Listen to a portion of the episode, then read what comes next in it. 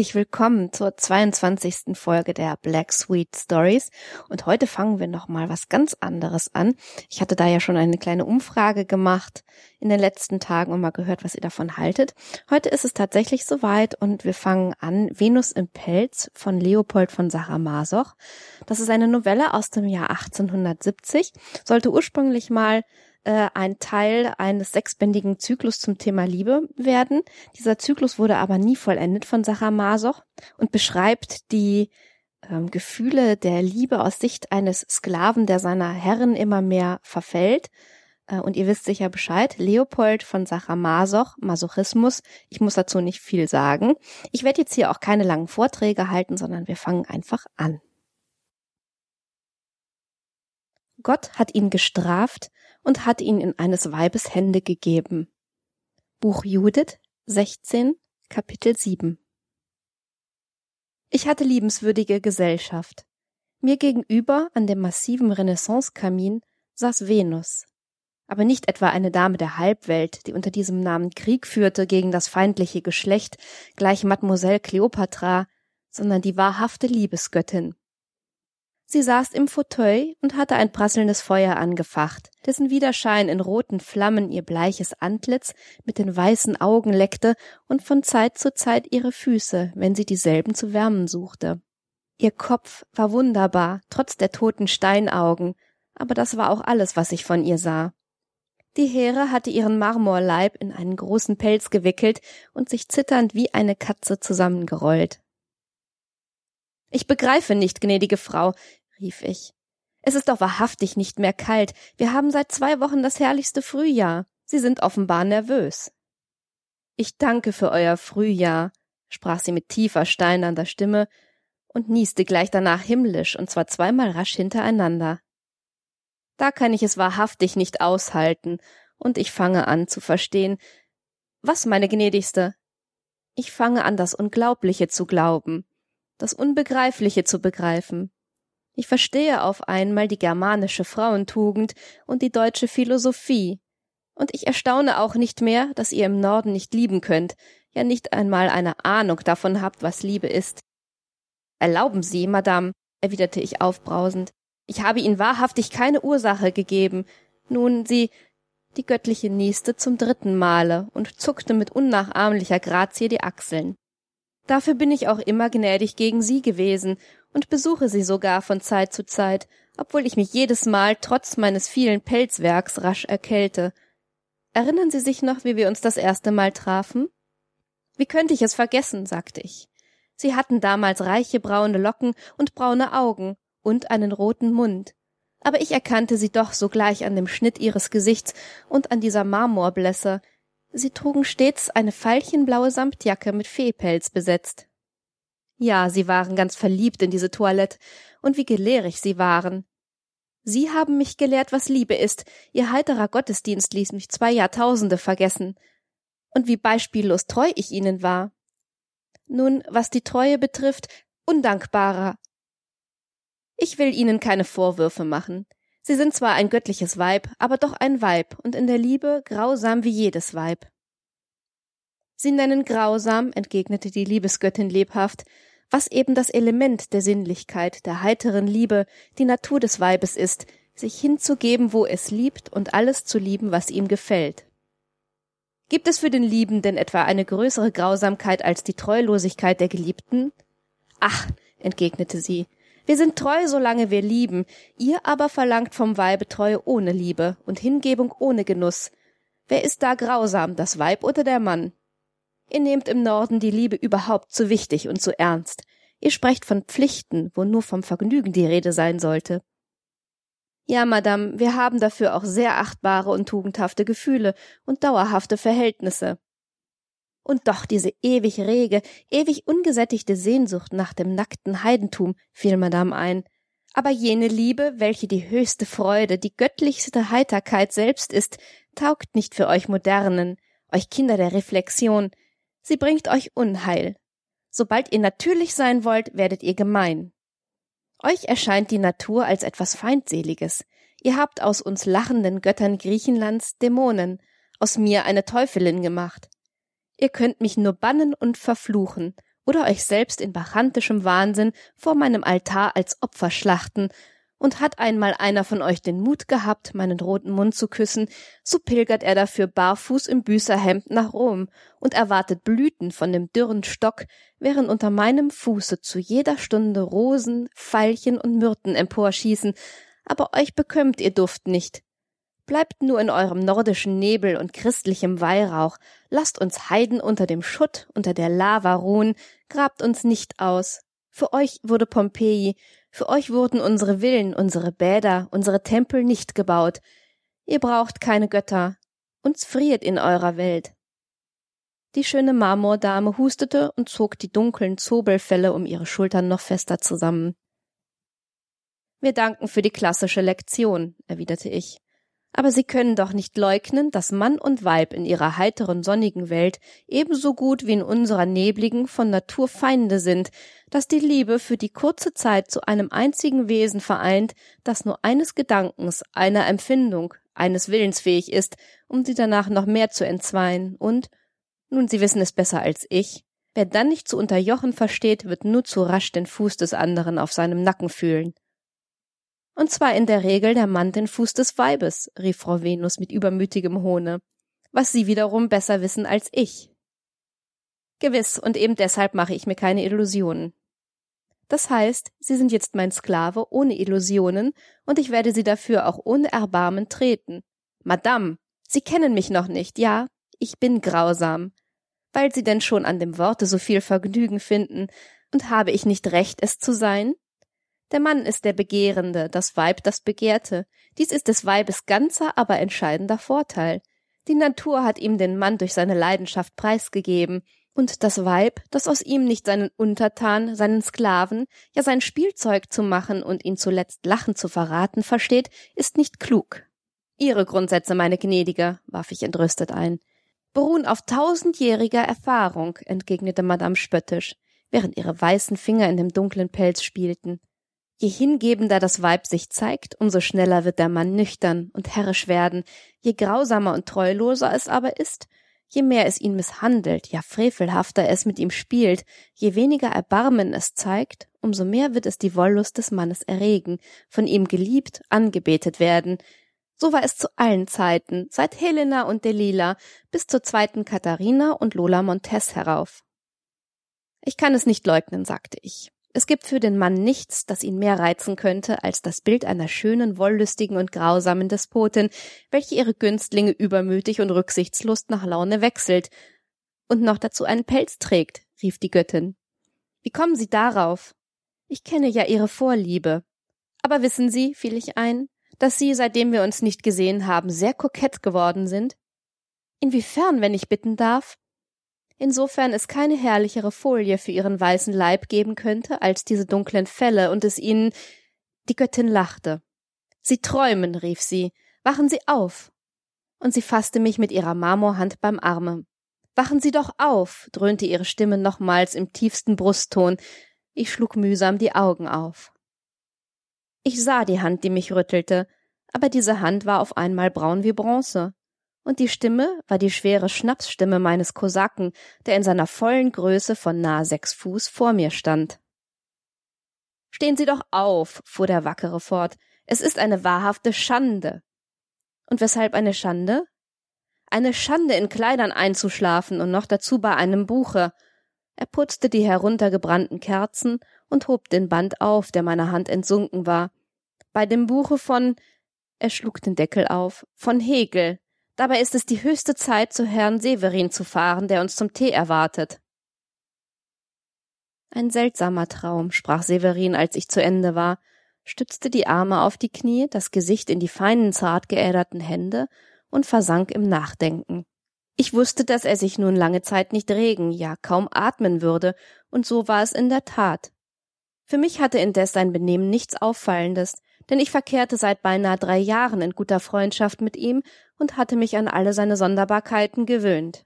Denn sonderbar war er, das ließ sich nicht leugnen, wenn auch lange nicht der gefährliche Narr, für den ihn nicht allein seine Nachbarschaft, sondern der ganze Kreis von Kolomea hielt. Mir war sein Wesen nicht bloß interessant, sondern, und deshalb passierte ich auch bei vielen als ein wenig vernarrt, in hohem Grade sympathisch.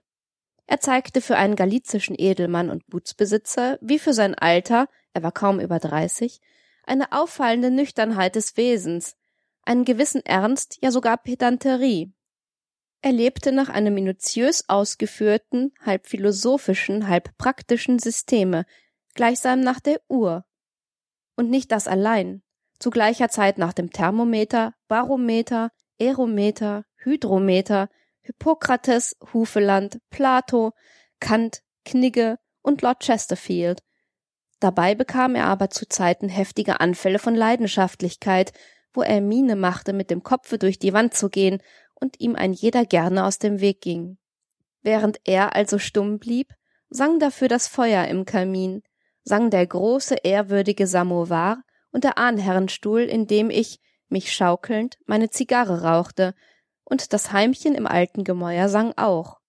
Und ich ließ meinen Blick über das absonderliche Gerät, die Tiergerippe, ausgestopften Vögel, Globen, Gipsabgüsse schweifen, welche in seinem Zimmer angehäuft waren, bis er zufällig auf einem Bilde haften blieb, das ich oft genug gesehen hatte, das mir aber gerade heute im roten Widerschein des Kaminfeuers einen unbeschreiblichen Eindruck machte.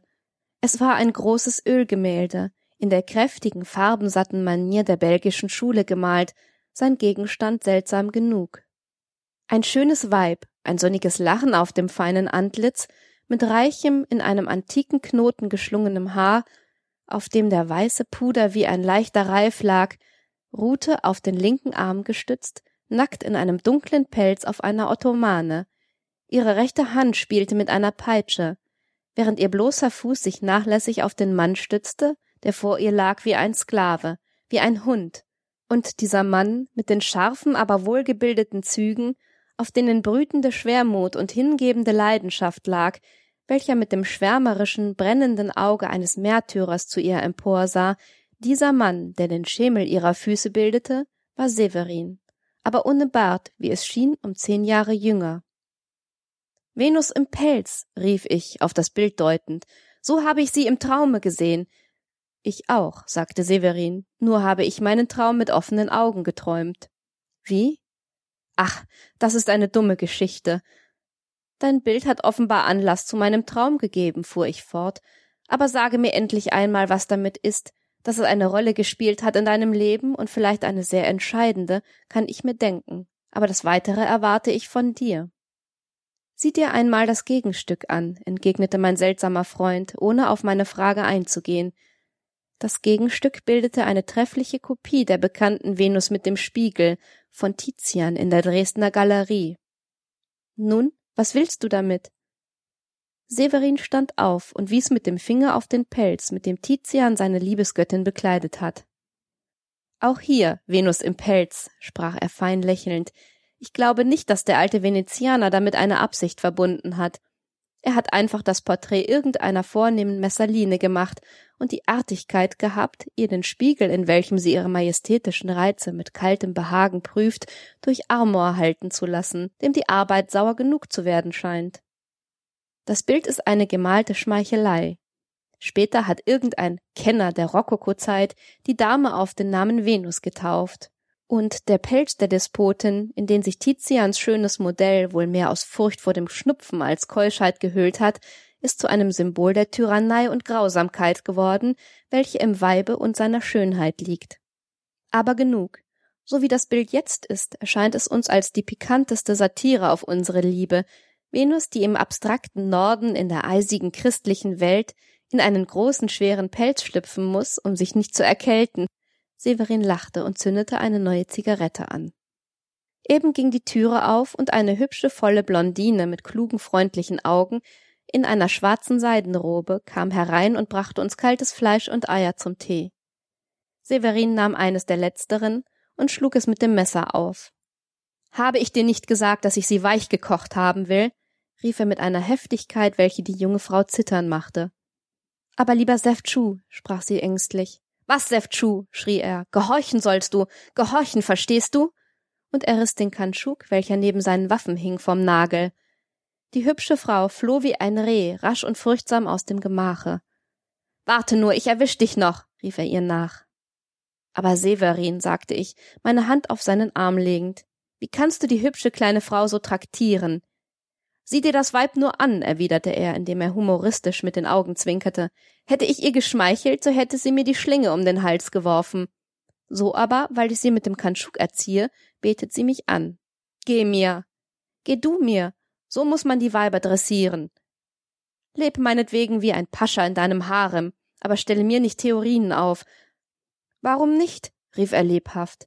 Nirgends passt Goethes, du musst Hammer oder Amboss sein, so vortrefflich hin wie auf das Verhältnis von Mann und Weib. Das hat dir beiläufig Frau Venus im Traume auch eingeräumt. In der Leidenschaft des Mannes ruht die Macht des Weibes, und es versteht sie zu benützen, wenn der Mann sich nicht vorsieht. Er hat nur die Wahl, der Tyrann oder der Sklave des Weibes zu sein. Wie er sich hingibt, hat er auch schon den Kopf im Joche und wird die Peitsche fühlen. Seltsame Maximen. Keine Maximen, sondern Erfahrungen, entgegnete er mit dem Kopfe nickend. Ich bin im Ernste gepeitscht worden. Ich bin kuriert. Willst du lesen, wie? Er erhob sich und holte aus seinem massiven Schreibtisch eine kleine Handschrift, welche er vor mir auf den Tisch legte. Du hast früher nach jenem Bilde gefragt. Ich bin dir schon lange eine Erklärung schuldig. Da, lies. Severin setzte sich zum Kamin, den Rücken gegen mich, und schien mit offenen Augen zu träumen. Wieder war es still geworden, und wieder sang das Feuer im Kamin und der Samovar und das Heimchen im alten Gemäuer, und ich schlug die Handschrift auf und las Bekenntnisse eines Übersinnlichen. An dem Rande des Manuskripts standen als Motiv die bekannten Verse aus dem Faust variiert. Du übersinnlicher, sinnlicher Freier, ein Weib nasführet dich. Mephistopheles. Ich schlug das Titelblatt um und las. Das folgende habe ich aus meinem damaligen Tagebuche zusammengestellt, weil man seine Vergangenheit nie unbefangen darstellen kann, so aber hat alles seine frischen Farben, die Farben der Gegenwart. Gogol, der russische Molière, sagt, ja wo? Nun, irgendwo, die echte komische Muse ist jene, welcher unter der lachenden Larve die Tränen herabrinnen. Ein wunderbarer Ausspruch. So ist es mir recht seltsam zumute, während ich dies niederschreibe. Die Luft scheint mir mit einem aufregenden Blumenduft gefüllt, der mich betäubt und mir Kopfweh macht. Der Rauch des Kamins kräuselt und ballt sich mir zu Gestalten, kleinen graubärtigen Kobolden zusammen, die spöttisch mit dem Finger auf mich deuten, Pausbäckige Amoretten reiten auf den Lehnen meines Stuhles und auf meinen Knien, und ich muss unwillkürlich lächeln, ja laut lachen, indem ich meine Abenteuer niederschreibe, und doch schreibe ich nicht mit gewöhnlicher Tinte, sondern mit dem roten Blute, das aus meinem Herzen träufelt, denn alle seine längst vernarbten Wunden haben sich geöffnet und es zuckt und schmerzt, und hie und da fällt eine Träne auf das Papier. Träge schleichen die Tage in dem kleinen Karpatenbade dahin, man sieht niemand und wird von niemand gesehen. Es ist langweilig zum Idyllenschreiben. Ich hätte hier Muße, eine Galerie von Gemälden zu liefern, ein Theater für eine ganze Saison mit neuen Stücken, ein Dutzend Virtuosen mit Konzerten, Trios und Duos zu versorgen. Aber was spreche ich da? Ich tue am Ende doch nicht viel mehr, als die Leinwand aufspannen, die Bogen zurechtglätten, die Notenblätter liniieren, denn ich bin, ach, nur keine falsche Scham, Freund Severin, lüge andere an, aber es gelingt dir nicht mehr recht, dich selbst anzulügen, also ich bin nichts weiter als ein Dilettant. Ein Dilettant in der Malerei, in der Poesie, der Musik und noch in einigen anderen, jener sogenannten brotlosen Künste, welche ihren Meister heutzutage das Einkommen eines Ministers, ja eines kleinen Potentaten sichern. Und vor allem bin ich ein Dilettant im Leben. Ich habe bis jetzt gelebt, wie ich gemalt und gedichtet habe. Das heißt, ich bin nie weit über die Grundierung, den Plan, den ersten Akt, die erste Strophe gekommen. Es gibt einmal solche Menschen, die alles anfangen und doch nie mit etwas zu Ende kommen, und ein solcher Mensch bin ich. Aber was schwatze ich da zur Sache? Ich liege in meinem Fenster und finde das Nest, in dem ich verzweifle, eigentlich unendlich poetisch welcher Blick auf die blaue, von goldenem Sonnenduft umwobene hohe Wand des Gebirges, durch welche sich Sturzbäche wie Silberbänder schlingen, und wie klar und blau der Himmel, in den die beschneiten Kuppen ragen, und wie grün und frisch die waldigen Abhänge, die Wiesen, auf denen kleine Herden weiden, bis zu den gelben Wogen des Getreides hinab, in denen die Schnitter stehen und sich bücken und wieder emportauchen. Das Haus, in dem ich wohne, steht in einer Art Park oder Wald oder Wildnis, wie man es nennen will, und ist sehr einsam. Es wohnt niemand darin als ich, eine Witwe aus Ljow, die Hausfrau Madame Tartakowska, eine kleine alte Frau, die täglich älter und kleiner wird, ein alter Hund, der auf einem Beine hinkt, und eine junge Katze, welche stets mit einem Zwirnknäuel spielt, und der Zwirnknäuel gehört, glaube ich, der schönen Witwe. Sie soll wirklich sehr schön sein, die Witwe, und noch sehr jung, höchstens vierundzwanzig und sehr reich. Sie wohnt im ersten Stock und ich wohne ebener Erde. Sie hat immer die grünen Jalousien geschlossen und hat einen Balkon, der ganz mit grünen Schlingpflanzen überwachsen ist. Ich aber habe dafür unten meine liebe, trauliche Geißblattlaube, in der ich lese und schreibe und male und singe, wie ein Vogel in den Zweigen. Ich kann auf den Balkon hinaufsehen. Manchmal sehe ich auch wirklich hinauf, und dann schimmert von Zeit zu Zeit ein weißes Gewand zwischen dem dichten grünen Netz. Eigentlich interessiert mich die schöne Frau dort oben sehr wenig, denn ich bin in eine andere verliebt, und zwar höchst unglücklich verliebt, noch weit unglücklicher als Ritter Torgenburg und der Chevalier in Manon Lescaut, denn meine Geliebte ist von Stein. Im Garten der kleinen Wildnis befindet sich eine graziöse kleine Wiese, auf der friedlich ein paar zahme Rehe weiden. Auf dieser Wiese steht ein Venusbild von Stein.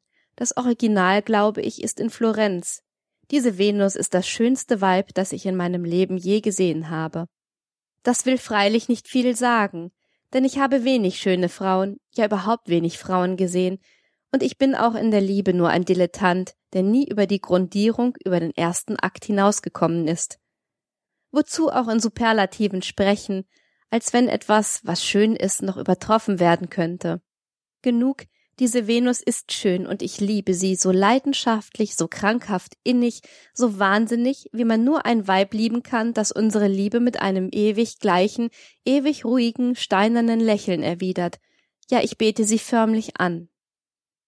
Oft liege ich, wenn die Sonne im Gehölze brütet, unter dem Laubdach einer jungen Buche und lese, Oft besuche ich meine kalte, grausame Geliebte auch bei Nacht und liege dann vor ihr auf den Knien, das Antlitz gegen die kalten Steine gepresst, auf denen ihre Füße ruhen, und bete zu ihr.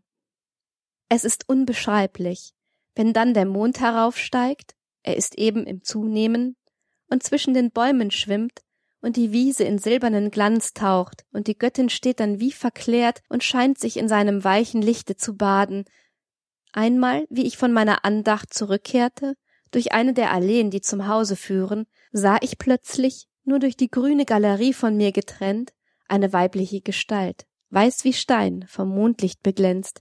Da war mir's, als hätte sich das schöne Marmorweib meiner erbarmt und sei lebendig geworden und mir gefolgt. Mich aber fasste eine namenlose Angst, das Herz drohte mir zu springen, und statt nun, ich bin ja ein Dilettant, ich blieb, wie immer, beim zweiten Verse stecken. Nein, im Gegenteil, ich blieb nicht stecken, ich lief, so rasch ich laufen konnte. Welcher Zufall! Ein Jude, der mit Fotografien handelt, spielte mir das Bild meines Ideals in die Hände. Es ist ein kleines Blatt, die Venus mit dem Spiegel von Tizian, welch ein Weib, ich will ein Gedicht machen. Nein, ich nehme das Blatt und schreibe darauf Venus im Pelz. Du frierst, während du selbst Flammen erregst, Hülle dich nur in deinen Despotenpelz. Wem gebührt er, wenn nicht dir, grausame Göttin der Schönheit und Liebe? Und nach einer Weile fügte ich einige Verse von Goethe hinzu, die ich vor kurzem in seinen Paralipomena zum Faust gefunden hatte. An Amor. Erlogen ist das Flügelpaar, die Pfeile, die sind Krallen, die Hörnerchen verbirgt der Kranz. Er ist ohn allen Zweifel, wie alle Götter Griechenlands, auch ein verkappter Teufel. Dann stellte ich das Bild vor mich auf den Tisch, indem ich es mit einem Buch stützte und betrachtete es. Die kalte Koketterie, mit der das herrliche Weib seine Reize mit den dunklen Zobelfellen drapiert, die Strenge, Härte, welche in dem Marmorantlitz liegt, entzücken mich und flößen mir zugleich Grauen ein. Ich nehme noch einmal die Feder, da steht es nun. Lieben, geliebt werden, welch ein Glück, und doch wie verblasst der Glanz desselben gegen die qualvolle Seligkeit, ein Weib anzubeten, das uns zu seinem Spielzeug macht, der Sklave einer schönen Tyrannin zu sein, die uns unbarmherzig mit Füßen tritt. Auch Simson, der Held, der Riese, gab sich Delila, die ihn verraten hatte, noch einmal in die Hand, und sie verriet ihn noch einmal, und die Philister banden ihn vor ihr und stachen ihm die Augen aus, die er bis zum letzten Augenblicke von Wut und Liebe trunken auf die schöne Verräterin heftete. Ich nahm das Frühstück in meiner Geißblattlaube und las im Buch Judith und beneidete den grimmen Heiden Holofernes um das königliche Weib, das ihm den Kopf herunterhieb und um sein blutig schönes Ende. Gott hat ihn gestraft und hat ihn in eines Weibes Hände gegeben. Der Satz frappierte mich. Wie ungalant diese Juden sind, dachte ich, und ihr Gott, er könnte auch anständigere Ausdrücke wählen, wenn er von dem schönen Geschlechte spricht. Gott hat ihn gestraft und hat ihn in eines Weibes Hände gegeben, wiederholte ich für mich. Nun, was soll ich anstellen, damit er mich straft? Um Gottes Willen, da kommt unsere Hausfrau. Sie ist über Nacht wieder etwas kleiner geworden. Und dort oben zwischen den grünen Ranken und Ketten wieder das weiße Gewand. Ist es Venus oder die Witwe? Diesmal ist es die Witwe, denn Madame Tartakowska knickst und ersucht mich in ihrem Namen um Lektüre. Ich eile in mein Zimmer und raffe ein paar Bände zusammen. Zu spät erinnere ich mich, dass mein Venusbild in einem derselben liegt. Nun hat es die weiße Frau dort oben, samt meinen Ergüssen. Was wird sie dazu sagen? Ich höre sie lachen. Lacht sie über mich? Vollmond, da blickt er schon über die Wipfel der niederen Tannen, welche den Park einsäumen, und silberner Duft erfüllt die Terrasse, die Blumengruppen, die ganze Landschaft, soweit das Auge reicht in der Ferne sanft verschwimmend, gleich zitternden Gewässern. Ich kann nicht widerstehen, es mahnt und ruft mich so seltsam, ich kleide mich wieder an und trete in den Garten. Es zieht mich hin zur Wiese, zu ihr, meiner Göttin, meiner Geliebten. Die Nacht ist kühl, mich fröstelt, die Luft ist schwer von Blumen und Waldgeruch, sie berauscht. Welche Feier, welche Musik ringsum. Eine Nachtigall schluchzt, die Sterne zucken nur leise in blassblauem Schimmer. Die Wiese scheint glatt, wie ein Spiegel, wie die Eisdecke eines Teiches. Her und leuchtend ragt das Venusbild, doch was ist das? Von den marmornen Schultern der Göttin fließt bis zu ihren Sohlen ein großer dunkler Pelz herab. Ich stehe starr und staune sie an, und wieder fasst mich jenes unbeschreibliche Bangen, und ich ergreife die Flucht. Ich beschleunige meine Schritte, da sehe ich, dass ich die Allee verfehlt habe, und wie ich seitwärts in einen der grünen Gänge einbiegen will, sitzt Venus, das schöne steinerne Weib, nein, die wirkliche Liebesgöttin mit warmem Blute und pochendem Puls, vor mir auf einer steinernen Bank. Ja, sie ist mir lebendig geworden, wie jene Statue, die für ihren Meister zu atmen begann. Zwar ist das Wunder erst halb vollbracht. Ihr weißes Haar scheint noch von Stein, und ihr weißes Gewand schimmert wie Mondlicht. Oder ist es Atlas? und von ihren Schultern fließt der dunkle Pelz. Aber ihre Lippen sind schon rot und ihre Wangen färben sich, und aus ihren Augen treffen mich zwei diabolische grüne Strahlen.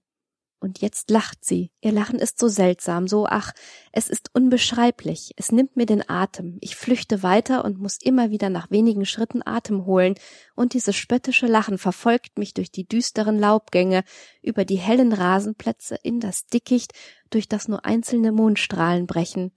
Ich finde den Weg nicht mehr. Ich irre umher, kalte Tropfen perlen mir auf der Stirne. Endlich bleibe ich stehen und halte einen kurzen Monolog. Er lautet, nun, man ist ja immer gegen sich selbst entweder sehr artig oder sehr grob. Ich sagte also zu mir, Esel. Dieses Wort übt eine großartige Wirkung, gleich einer Zauberformel, die mich erlöst und zu mir bringt. Ich bin im Augenblicke ruhig. Vergnügt wiederhole ich, Esel. Ich sehe nun wieder alles klar und deutlich. Da ist der Springbrunnen, dort die Allee von Buchsbaum, dort das Haus, auf das ich jetzt langsam zugehe. Da plötzlich noch einmal hinter der grünen vom Mondlicht durchleuchteten, gleichsam in Silber gestickten Wand die weiße Gestalt, das schöne Weib von Stein, das ich anbete, das ich fürchte, vor dem ich fliehe. Mit ein paar Sätzen bin ich im Hause und hole Atem und denke nach. Das war die 22. Folge der Black Sweet Stories und der erste Teil von Leopold von Sacher-Masochs Venus im Pelz. Ich hoffe, es hat euch gefallen.